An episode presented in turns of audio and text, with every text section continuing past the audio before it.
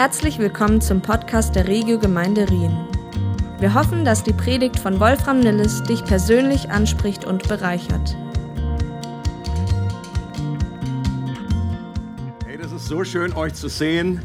Ich wünsche euch auch noch mal von Herzen frohe Ostern. An Gründonnerstag, vielleicht hat es der eine oder andere gesehen im Fernsehen, lief in RTL eine neue Version, moderne Version der Passionsgeschichte, in der Jesus mit seinen Jüngern durch die Innenstadt von Essen lief und dann mal zwischendurch, es hatte so sehr, sehr skurrile Momente auch zwischendurch, dann ist Jesus einfach, um das Brot für das Passafeier zu holen, erstmal bei der Imbusbude vorbeigegangen, hat es da gekauft und wurde, Jesus und seine Jünger wurden dann eben auch verhaftet, nicht von den Römern, sondern von der deutschen Polizei. Ich fand es insgesamt äh, so ein bisschen durchmischt, das Ganze. Einerseits fand ich das unwahrscheinlich mutig von RTL, dass sie sich diesem Thema angenommen haben und das so zur, zur zentralen Sendezeit äh, ausgestrahlt haben. Aber es hatte zwischendurch dann eben auch so Momente, wo es so ein bisschen kurz vor dem Kippen war, weil so eine gewisse äh, Komödie, die dann vielleicht nicht immer äh, bewusst war. Und deswegen habe ich erst recht gedacht, dass wir uns auch heute an Ostern den originalen Skript mal wieder zuwenden und eben auch noch mal schauen, nach, nachlesen, nachlesen in der Bibel selber, was denn an Ostern genau geschehen ist. Auch wenn dann doch, doch viele äh, Christen hier sind, die das irgendwie doch schon ein oder anderes Mal gelesen haben. Aber diese Erinnerung tut immer wieder gut. Also wir lesen von Johannes aus dem Johannesevangelium Kapitel 20, Verse 19 bis 30 und ihr könnt es hier mitlesen. Es war am Abend jenes ersten Tages der neuen Woche. Die Jünger hatten solche Angst vor den Juden, dass sie die Türen des Raumes, in dem sie beisammen waren, verschlossen hielten. Mit einem Mal kam Jesus, trat in ihre Mitte und grüßte sie mit den Worten, Friede sei mit euch. Dann zeigte er ihnen seine Hände und seine Seite. Als die Jünger den Herrn sahen, wurden sie froh. Ist wahrscheinlich so die Untertreibung des Jahrhunderts irgendwie. Manchmal ist die Bibel recht nüchtern. Es steht manchmal einfach nur so, sie kreuzigten ihn und man, was da alles drin beinhaltet ist. Und auch hier so, sie wurden froh. Friede sei mit euch, sagte Jesus noch einmal zu ihnen. Wie der Vater mich gesandt hat, so sende ich jetzt euch. Und er hauchte sie an und sagte, empfangt den Heiligen Geist. Wem ihr die Sünden vergebt, dem sind sie vergeben. Wem ihr sie nicht vergebt, dem sind sie nicht vergeben. Thomas, auch Didymus genannt, einer der zwölf, war nicht dabei gewesen, als Jesus zu den Jüngern gekommen war. Die anderen erzählten ihm, wir haben den Herrn gesehen. Thomas erwiderte, erst muss ich seine von den Nägeln durchbohrten Hände sehen. Ich muss meinen Finger auf die durchbohrten Stellen und meine Hand in seine durchbohrte Seite legen. Vorher glaube ich nicht. Acht Tage später waren die Jünger wieder beisammen. Diesmal war auch Thomas dabei. Mit einem Mal kam Jesus, obwohl die Türen verschlossen waren, zu ihnen herein. Er trat in ihre Mitte und grüßte sie mit den Worten, Friede sei mit euch. Dann wandte er sich Thomas zu, leg deinen Finger auf diese Stelle hier und sieh dir meine Hände an, forderte er ihn auf. Reich deine Hand her und leg sie in meine Seite und sei nicht mehr ungläubig, sondern glaube. Thomas sagte zu ihm, mein Herr und mein Gott. Jesus erwiderte, jetzt wo du mich gesehen hast, glaubst du. Glücklich zu nennen sind die, die nicht sehen und trotzdem glauben. Jesus tat in der Gegenwart seiner Jünger noch viele andere Wunder, durch die er seine Macht bewies, die aber nicht in diesem Buch aufgezeichnet sind. Was hier berichtet ist, wurde aufgeschrieben, damit ihr glaubt, dass Jesus der Messias ist, der Sohn Gottes, und damit ihr durch den Glauben an ihn in seinem Namen das Leben habt. Soweit mal die, das Originalskript, wie sich tatsächlich zugetragen hat, von Augenzeugen aufgeschrieben. Ich würde mal behaupten, als ich das gelesen habe, dieses ist mir tatsächlich ähm, dieser Beiname von Thomas, der, der war mir jetzt nicht so geläufig. Würde mal behaupten, viele Christen haben das jetzt nicht auf dem Schirm, dass der Didymus heißt oder hieß. Ein anderer Zweitname von ihm, der ist ja viel viel geläufiger, und zwar der Zweifler. Thomas ist in die Geschichte eingegangen wegen dieser Szene als der Zweifler. Ja, fast ein bisschen unfair. Ja, ich habe mein Herz ging wieder, als ich gelesen habe, ging eigentlich wieder so, schlug für Thomas. Thomas.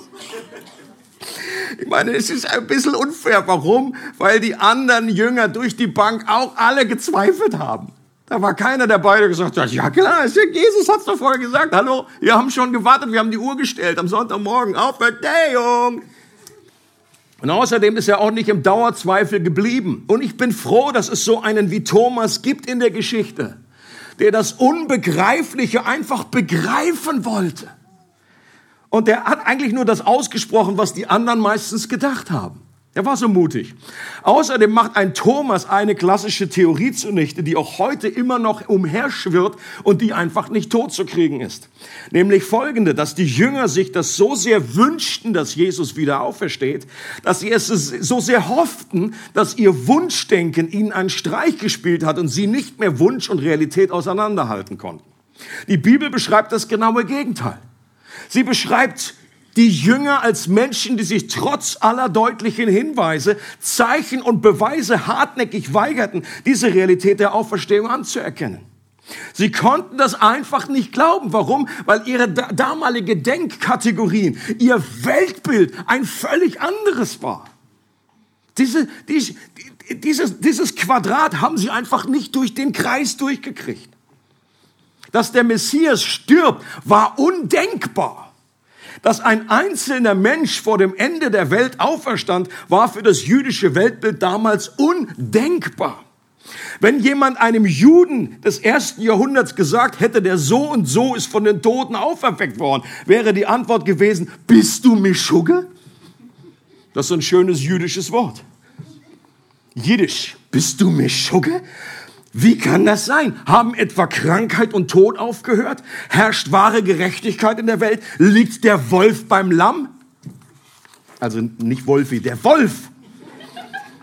Das ist lächerlich, hätten sie gesagt. Die Vorstellung, dass ein einzelner Mensch von den Toten aufersteht, war für Juden gerade so unmöglich wie für den Griechen. Und was Thomas aber überzeugte, war, dass Jesus direkt vor ihm stand. Also wir sprechen hier nicht von einer, einer einfachen Erscheinung und so irgendwie so ein inneres Bild, sondern da ist jemand, der steht da und der sagt, der lädt dich auch noch dazu ein, fass mich an, greif zu, begreif. Man konnte mit ihm reden, also mit einer eine Halluzination muss schon sehr, sehr gut sein, sehr dreidimensional, wenn das auch noch reagiert. Wenn dann die Halluzination auch noch weiß, was ich letzte Woche gesagt habe. Ne? Thomas sagt, erst wenn ich meinen Finger in seine Wunde lege, in seine Hand lege, meine Hand in seine Seite. Eine Woche später, Jesus kommt, das Erste, was er sagt, Thomas, darfst du nach vorne kommen? Gib mir deinen Finger, kannst du hier reinlegen, hier in meine Seite legen. Und in dem Moment war wahrscheinlich schon alles, musste gar nicht mehr. Er wusste, der Jesus, er, er weiß, was ich denke. Er weiß, was ich mir vorstelle, was ich mir wünsche.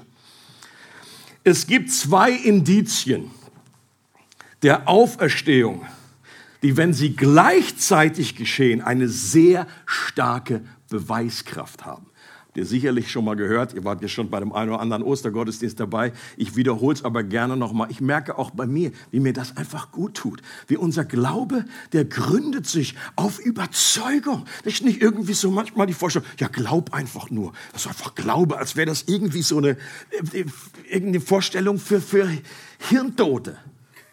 Der Glaube ist, er gründet auf echte Überzeugung. Indiz Nummer eins, das Grab war leer. Und das ist, und das ist absolut, es, es gibt keine andere Religion, wo einfach der Religionsstifter, derjenige, der behauptet, der das mit Ansage auch noch vorausgesagt hat, ich werde sterben und ich werde wieder auferstehen und das dann auch noch durchzieht. Und das war, ich meine, Jerusalem ist nicht so wahnsinnig groß. Man hätte da hingehen können. Man konnte das nachprüfen. Der Leichnam war verschwunden. Am Mohammed, der liegt heute noch begraben. Da wird gar nicht behauptet, dass der irgendwie lebendig, dass der auferstanden ist. Ein Buddha, verschiedene andere Religionen. Nirgendwo wird behauptet, dass die zentrale Person, dass der wieder lebt, dass der aus dem Grab raus ist. Und sie konnten den Leichnam, ich meine, wer hatte, wer, wer hätte den Vorteil davon gehabt, wirklich diesen Leichnam verschwinden zu lassen? Das wurde ja damals in Umlauf gebracht. Die Römer haben ja äh, glücklicherweise einfach eine extra eine Wache bestellt. Die haben diesen Stein versiegelt. Die haben ihn bewacht. Kathy und ich haben gestern noch den Film geguckt, Risen. Falls ihr noch eine, äh, einen Ostertipp haben wollt, ein, ein Film, sehr gut gemacht, der einfach äh, gut rüberbringt, auferstanden auf Deutsch, Risen. Ähm, und und äh, wo ein Tribun, also äh, im Auftrag von Pilatus, einfach sich darum kümmert, so ein bisschen wie eine Kriminalgeschichte aufgezogen. Und dieser Tribun, der sollte einfach den Leichnam beschaffen. Das war ein bisschen peinlich für Pilatus. Hier der Kaiser kommt, der, der Leichnam ist weg. Jetzt sucht den mal bitte. Und der hat den einfach nicht gefunden ums Verrecken. Er hat da alles ausgebuddelt und wie gesagt nochmal, Jerusalem war nicht so wahnsinnig groß. Und man hat nicht nur an Ostern nicht gefunden, sondern auch Jahre später hätte man irgendwann später, zehn Jahre später noch den Leichnam irgendwie äh, gefunden. Das Christentum wäre nie entstanden. Wo ist der Leichnam hin? Das zweite Indiz, die vielen persönlichen Begegnungen von Menschen die den Auferstandenen gesehen haben. Paulus schreibt im 1. Korinther 15 eine Liste von Menschen, die ihn gesehen haben. Und dieser der 1. Korintherbrief, der ist einige Jahre einfach, der ist wahrscheinlich 20 Jahre nach der Auferstehung geschrieben worden. Da sind viele, einen von diesen Zeugen konntest du noch lebendig noch befragen, interviewen. Petrus, den ganzen Jüngern, an einer Stelle ist Jesus 500 Menschen gleichzeitig begegnet. Leute, das ist eine Massenhalluzination, ist einfach ausgeschlossen an dieser Stelle. Er ist auch nicht nur einen Tag erschienen, er ist über 40 Tage erschienen, immer wieder. Und ein interessantes äh, Unterkategorie von diesem Indiz ist, dass die, die, die Bericht sagt, dass die ersten Zeugen Frauen waren. Und Leute, und das trifft uns heute nicht hart genug, weil wir uns nicht richtig vorstellen können, was das damals bedeutet. In damaligen Gericht, wir haben hier eine Richterin sitzen, damals vor Gericht mussten die Frauen überhaupt nicht erscheinen und eine Richterin wäre sie erst recht nicht gewesen. Aber auch als Zeuge waren einfach die Frauen, das war einfach dummes Geschwätz, das war einfach, die, die wurden nicht ernst genommen. Und damals die ersten Zeugen, die Jesus lebendig gesehen haben, waren Frauen. Der Theologe N.T. Wright argumentiert, dass die ersten Verkündiger der christlichen Botschaft unter einem enormen Druck gestanden haben müssen, das Zeugnis der Frauen aus ihrem Bericht zu streichen. Okay? Wenn das Ganze ein Märchen, eine Erfindung gewesen wäre, dann hätte niemand wäre auf den blöden Gedanken gekommen, da einfach Frauen als erste Zeugen einzusetzen. Niemand. Und er sagt, aber genau das taten sie nicht. Sie haben das nicht gestrichen. Die einzige mögliche Erklärung für die Aufnahme der Frauen in die biblischen Auferstehungsberichte ist, dass es einfach so stattgefunden hat. Das ist eine ganz einfache Erklärung. Und Leute, der, das eine Indiz, das Grab war leer. Das ist schon stark. Aber das könnte man noch irgendwie erklären. Man könnte irgendwie noch einen Grund finden, warum der irgendwie da rausgenommen, aus welchen Gründen auch immer. Und nur Menschen, die irgendwie jemand begegnet sind, das gibt's ja auch mal hin und wieder. Ja, dass Leute sagen, du, ich habe irgendwie, hab eine Erscheinung gehabt und bin dem begegnet. So. Aber das beides zusammen hat eine unwahrscheinliche Überzeugungskraft. Das leere Grab plus Menschen, die Jesus begegnet sind. Und wenn man nicht an die Auferstehung glaubt, dann reicht es nicht, das als Unsinn abzutun. Man muss schon eine gute alternative Erklärung anbieten. Warum das Grab leer war, dass so viele behauptet haben, ihn über 40 Tage lebendig zu sehen und dafür eine schlüssige alternative Erklärung zu finden, ist schwieriger, als viele Menschen zuerst meinen. Es gibt einige, die die Auferstehung widerlegen wollten und genau deshalb zu überzeugten Christen wurden. Ich habe hier jemanden, der genau das getan hat, Lee, Lee Strobel. Hier gibt es ja auch einen Film, äh, der hat vor einigen Jahren, seine Frau ist Christ geworden und die ging ihm damit irgendwie so auf den Nerv. Er war absolut überzeugter Atheist. Er war, hat bei der Chicago Tribune gearbeitet damals. Er war eine äh, damals schon sehr berühmte Zeitung. Er war äh, Top-Journalist. Und dann hat er sich als Journalist auf die Suche gemacht und wollte einfach journalistisch diese Sache nachgehen. Und daraus ist dieses Buch entstanden. Und in diesem Verlauf, und er wollte eigentlich, sein Ziel war natürlich, das Ganze zu widerlegen und zu sagen, dass das alles Kappes ist. Und seiner Frau irgendwann in Liebe zu, zu Ostern irgendwie zu unterbreiten und sagen, hier, guck mal, Schatzi, alles, alles ein Mist. Was aber geschehen ist, dass er selber zum Glauben kam. Dumm gelaufen, das Ganze. Gibt es irgendjemand, der dieses Buch gerne haben möchte? Okay, da hinten ist eine, kannst du nachher abholen, ich gebe es dir nachher. Es gibt noch einen berühmten äh, Mann, der heißt Charles Colson. Charles Colson war damals Anwalt und direkter Berater von Nixon, dem damaligen amerikanischen Präsidenten. Während der Watergate-Affäre war er selber mit eingeweiht, dass da irgendwie Schmuh gelaufen ist bei der Affäre.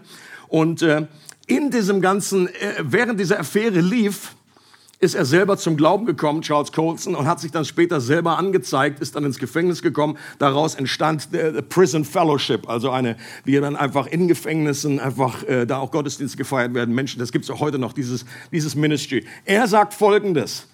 Ich weiß, dass die Auferstehung eine Tatsache ist und Watergate hat mir das bewiesen. Wie? weil zwölf Männer bezeugten, dass sie den von den Toten auferstandenen Jesus gesehen hätten und weil sie diese Wahrheit dann 40 Jahre lang verkündeten, ohne sie auch nur einmal zu bestreiten. Jeder von ihnen wurde geschlagen, gefoltert, gesteinigt und ins Gefängnis gesteckt. Sie hätten das nicht durchgestanden, wenn es nicht die Wahrheit gewesen wäre. In Watergate waren zwölf der mächtigsten Menschen der Welt verwickelt und sie schafften es nicht, drei Wochen lang die gleiche Lüge zu erzählen. Sie meinen, zwölf Apostel hätten eine Lüge 40 Jahre lang für sich behalten? Absolut unmöglich. Timothy Keller, ein berühmter amerikanischer Pastor, sagt, manchmal kommen Menschen zu, zu ihm und sagen, ich habe wirklich Probleme mit bestimmten Aspekten des christlichen Glaubens, der christlichen Lehre. Ich mag diesen Teil des christlichen Glaubens, aber ich kann jenen Teil nicht akzeptieren. Und er gibt darauf meistens folgende Antwort. Wenn Jesus von den Toten auferstanden ist, müssen wir alles akzeptieren, was er gelehrt hat. Und wenn er nicht auferstanden ist, kann es uns egal sein, was er gelehrt hat. Der springende Punkt ist nicht, ob wir seine Lehre mögen oder nicht, sondern ob er von den Toten auferstanden ist oder nicht. Macht eigentlich Sinn, oder? Kannst du dir nicht irgendwie die Rosinen rauspicken. Wenn die Auferstehung wahr ist, dann können wir nicht so weiterleben, wie wir wollen. Business as usual ja, dann mache ich einfach, dann gehe ich einfach weiter zur Arbeit, dann mache ich einfach Steuererklärung. Ja, das ist super, das dürfen wir gerne weitermachen. Mein Punkt ist nicht, hör auf, das zu machen, sondern mein Punkt ist, wir könnten nicht einfach so weitermachen, als wäre die Aufer Jemand hat so ausgedrückt, wenn Jesus wirklich von den Toten auferstanden ist, dann ist er jetzt, dann lebt er jetzt da draußen irgendwo. Und das hat einen Unterschied für mein Leben. Das verändert alles. Und wenn diese Auferstehung wahr ist, von der wir überzeugt sind, dann brauchen wir von nichts mehr eine grundlegende Angst zu haben. Weder vor Krankheit, noch vor einem Krieg, noch vor dem Tod selbst. Und damit meine ich nicht, dass wir nicht zum Beispiel vor dem Sterben noch Ängste haben oder dass wir äh, auch in einer gewissen menschlichen Art und Weise äh, natürlich uns niemand sich Krieg wünscht. Aber in einer grundlegenden, auf ewig gültigen Angst ist, das hat, diese Auferstehung hat diese Angst einfach den Stachel genommen. Und deswegen sagt Jesus auch, Friede sei mit euch. Das mal, wenn er er sagt, das ist das, das, ist das Resultat der Auferstehung. Ihr seid, wenn ihr mit mir verbunden seid, wenn ihr an mich glaubt, Friede bestimmt euer Leben von jetzt an. Nicht mehr die Angst. Friede sei mit euch. Und was Jesus noch macht, als er den Jüngern begegnet ist, ist höchst spannend. Auch das ist so eine Stelle, die irgendwie, äh, gibt es einige Christen, die habe ich schon erlebt, die haben mich gefragt, wo steht das denn in der Bibel? Er hauchte sie an und sagt, empfangt den Heiligen Geist. Wir kennen auf, auf Pfingsten, da kam der Heilige Geist, right? Yes. Aber hier an der Stelle haucht er sie an und sie empfangen schon den Heiligen Geist. Und das erinnert an was? Das erinnert an die Schöpfungsgeschichte. Als Gott Adam in die Nase blies und er dadurch zu einer lebendigen Seele wurde, ist genau dasselbe, ist dieser Atem. Ruhe im Griechischen, im Hebräischen kannst du Geist, äh, ist dasselbe Wort wie Atem, wie, wie, wie Breath. Da kommt einfach Luft da hinein. Und was am ersten Ostersonntag geschah, war eine Parallele, war eine Neuschöpfung. Hier erhalten die Jünger neues Leben. Das war diese neue Geburt, von der Jesus zu Nikodemus geredet hat. Sie glaubten schon vorher an Jesus, aber die neutestamentliche Verheißung dieses neuen Lebens konnten sie erst erhalten, nachdem Jesus gestorben und wieder auferstanden war. Das war ihre Wiedergeburt. Neues Leben. Und wir lesen die Stelle nochmal in Johannes 3. Er redet mit Nikodemus. Er, Jesus erwiderte, ich sage dir eins, wenn jemand nicht aus Wasser und Geist geboren wird, kann er nicht ins Reich Gottes hineinkommen. Natürliches Leben bringt natürliches Leben hervor. Geistliches Leben wird aus dem Geist geboren. Darum sei nicht erstaunt, wenn ich dir zu dir sage, ihr müsst von neuem geboren werden. Und die letzten Monate haben wir uns ja mit dem Begriff, mit diesem Konzept des Reiches Gottes beschäftigt. Erinnert ihr euch?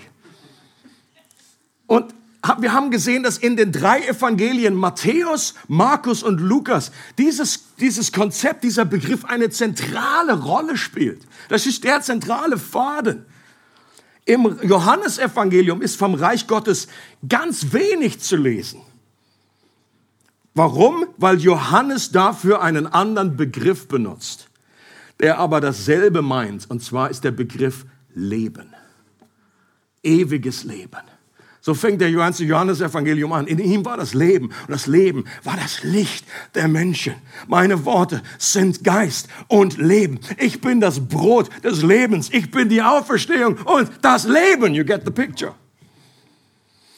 Und an der Stelle, auch hier in Johannes 3, wird deutlich, dass beides zusammengehört. Wenn wir neues Leben erhalten, dann erhalten wir auch Zugang zum Reich Gottes. Oder ein anderes, ein anderer Hinweis wäre Matthäus 19, wo der reiche Jüngling fragt Jesus, was muss ich tun, um was zu bekommen? Ewiges Leben. Und zum Schluss sagt Jesus, wie schwer ist es für einen Reichen, in das Reich Gottes hineinzukommen. Das sind dieselben, dasselbe ist, ist die Kehrseite von einer und derselben Realität. Das Reich Gottes und dieses, dieses ewige Leben, das ist nicht das biologische Leben, sondern es ist das göttliche, ewige, diese ewige Qualität von Leben. Und Jesus sagt, und, und die Jünger fragen jetzt zurecht, okay, wenn, wenn der noch nicht mal reinkommt, wenn der es nicht schafft, der sich so an die Regeln gehalten hat, der behauptet, dass er das, die, die ganzen Gebote erfüllt hat, auch das, weil er reich war, damals im Judentum, Judentum galt jemand, der reich ist, als, als besonders gesegnet von Gott, wenn der es noch nicht mehr schafft. Und Jesus sagt, was beim Menschen unmöglich ist, das ist möglich bei Gott. Und genau das hat er getan. Jemand hat gesagt, Religion ist einfach der krampfhafte Versuch von uns Menschen, uns Gott zu, nähern, zu nahen. Und deswegen ist das Christentum keine Religion in diesem Sinne. Sondern hier war die Initiative nicht bei Menschen, die sich versuchen, Gott zu nahen, sondern hier kommt Gott zu den Menschen herab. Und er naht sich uns. Was wir selber nicht tun können, macht Gott. Er kam vom Himmel auf die Erde, damit wir von der Erde zum Himmel gelangen können. Er war reich und wurde arm, damit wir durch seine Armut reich würden. Der Sohn Gottes wurde Mensch, damit wir Menschen zu Söhnen und Töchtern Gottes werden können. Er, der ohne Sünde und absolut gerecht war, wurde zur Sünde gemacht, damit wir, die wir Sünder waren, gerecht gesprochen werden können. Er wurde verflucht, damit wir gesegnet werden können. Merkt, dieser Austausch, der am Kreuz stattgefunden hat, das ist die gute Botschaft von Ostern. Und das ist diese neue Schöpfung. In 2. Korinther 5, Vers 17 beschreibt Paulus das folgendermaßen. Vielmehr wissen wir aber, wenn jemand zu Christus gehört, ist er eine neue Schöpfung. Das Alte ist vergangen, etwas ganz Neues hat begonnen. Das haben wir heute am Anfang gesungen. Du machst alles neu. Aber die, die große Frage ist, ist wirklich alles neu?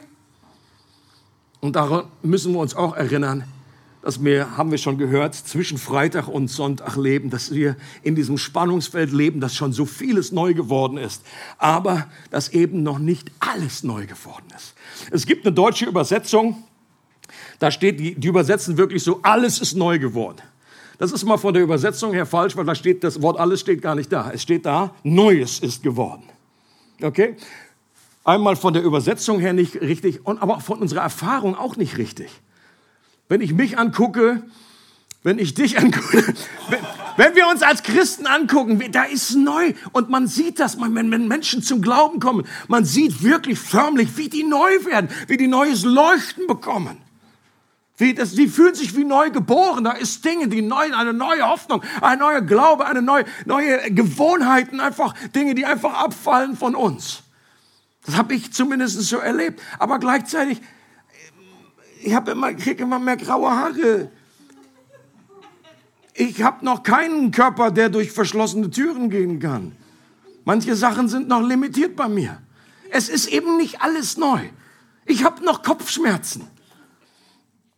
Wenn das Leben, von dem Johannes schreibt, mit dem Konzept des Reiches Gottes identisch ist, dann gilt für dieses Leben, was für das Reich Gottes auch gilt. Und das hatten wir an anderer Stelle schon mal folgendermaßen formuliert.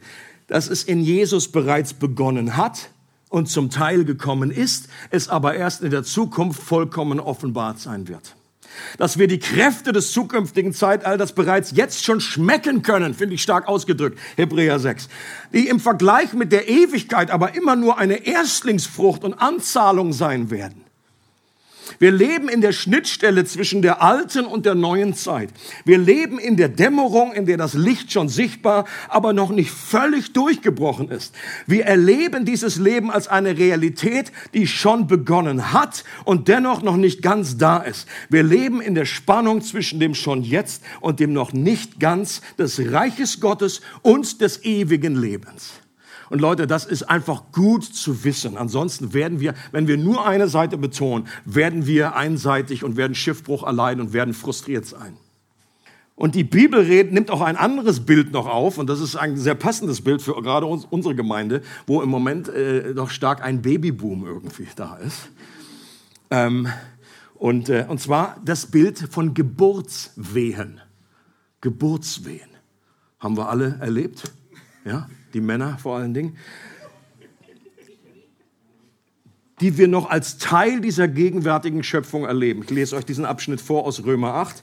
Wir wissen allerdings, dass die gesamte Schöpfung jetzt noch unter ihrem Zustand seufzt, als würde sie in Geburtswehen liegen und sogar wir, denen Gott doch bereits seinen Geist gegeben hat, den ersten Teil des künftigen Erbes, sogar wir seufzen innerlich noch, weil die volle Verwirklichung dessen noch aussteht, wozu wir als Gottes Söhne und Töchter bestimmt sind. Wir warten darauf, dass auch unser Körper erlöst wird.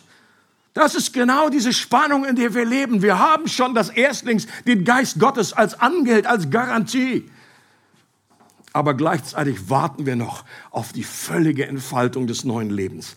Bei einer normalen Geburt gilt ja auch, dass das Schlimmste vorbei ist, sobald der Kopf draußen ist. Jedenfalls in den meisten Fällen. Jesus ist das Haupt dieser neuen Schöpfung.